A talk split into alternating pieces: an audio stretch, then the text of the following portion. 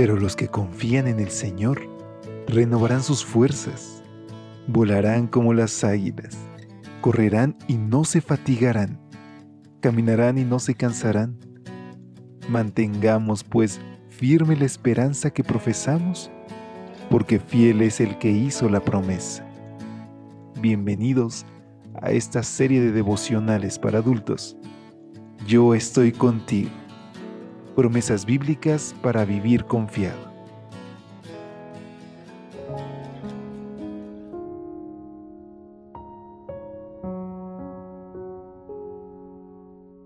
Hola, ¿qué tal? Muy buen día. Feliz inicio de semana, que tengas un excelente inicio de año. Es primero de enero.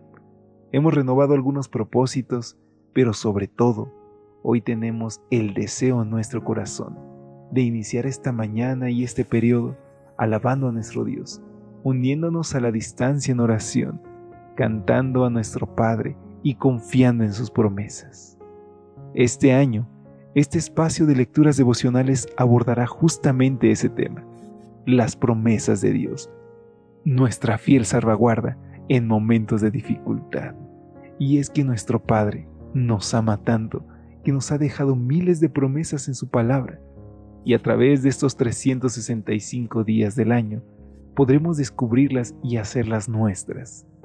Es por eso que hoy le pido a Dios que toque nuestro corazón y que nos lleve a conocer más acerca de su fidelidad, porque muy pronto cumplirá su promesa de que vendrá por nosotros. Pero mientras eso pasa, nosotros debemos de prepararnos día a día y acercarnos a Él. Es por eso que esta mañana invito a que vayamos a nuestra reflexión que lleva como título, Mis planes se realizarán. Isaías capítulo 46 versículo 10 en la versión Dios habla hoy nos dice, yo anuncio el fin desde el principio, anuncio el futuro desde mucho antes. Yo digo, mis planes se realizarán, yo haré todo lo que me propongo. En la antigua Roma, el día de Año Nuevo constituía una espléndida celebración en honor a Jan, uno de los dioses más importantes de su panteón. De acuerdo con la mitología romana, Llano o Jano era considerado el creador del mundo, el dios que abría y cerraba puertas, el que tenía dominio de los inicios y los finales. Todo proyecto, bien fuera nacional o personal, comenzaba y concluía con él.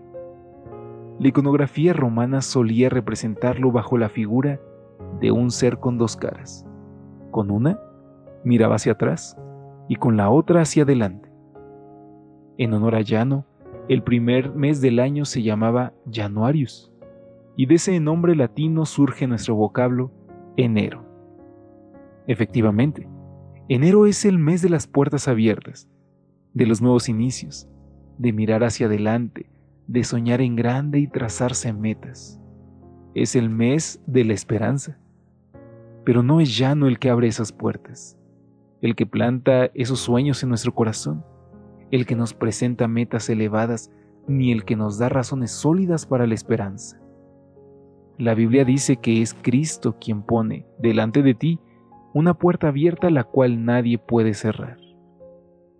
La pregunta de esta mañana, ¿qué puertas se abrirán? ¿Qué nuevos inicios experimentarás? ¿Qué sueños nuevos tendrás y elevadas metas alcanzarás? El Dios de esperanza lo sabe y te acompañará en cada uno.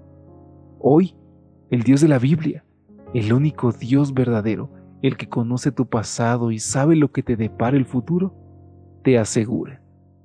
Yo anuncio el fin desde el principio. Anuncio el futuro desde mucho antes.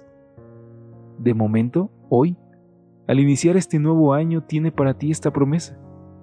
Mis planes se realizarán. Yo haré todo lo que me propongo entonces no se trata de pensar en lo que tú quieres, sino en lo que Dios tiene para ti. Tu meta no debe ser abrir tus propias puertas, fabricadas a tu medida, sino cruzar las que el Señor ya ha abierto para ti.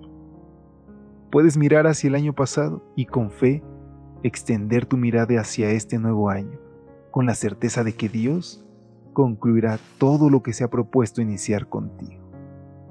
Y es que, queridos amigos, cuando ponemos todo en manos de Dios y le entregamos nuestra voluntad, Él nos muestra cosas que nosotros ni siquiera imaginamos. Por eso hoy realiza ese compromiso de que al iniciar este año le entregaremos todos nuestros deseos, nuestros sueños y metas a Dios y que Él actuará conforme a su voluntad. ¿Qué te parece si antes de despedirnos nos unimos en una oración? Querido Padre, al iniciar este 2023, tenemos algunos sueños, deseos y metas que queremos realizar, pero queremos que en todas estés presente tú, y si en algo tenemos que modificarla, que se haga tu voluntad y no la nuestra. Te entregamos todo, pues todo te pertenece, y te alabamos en el nombre de Jesús.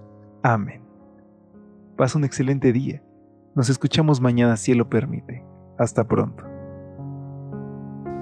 Gracias por acompañarnos. Te esperamos mañana.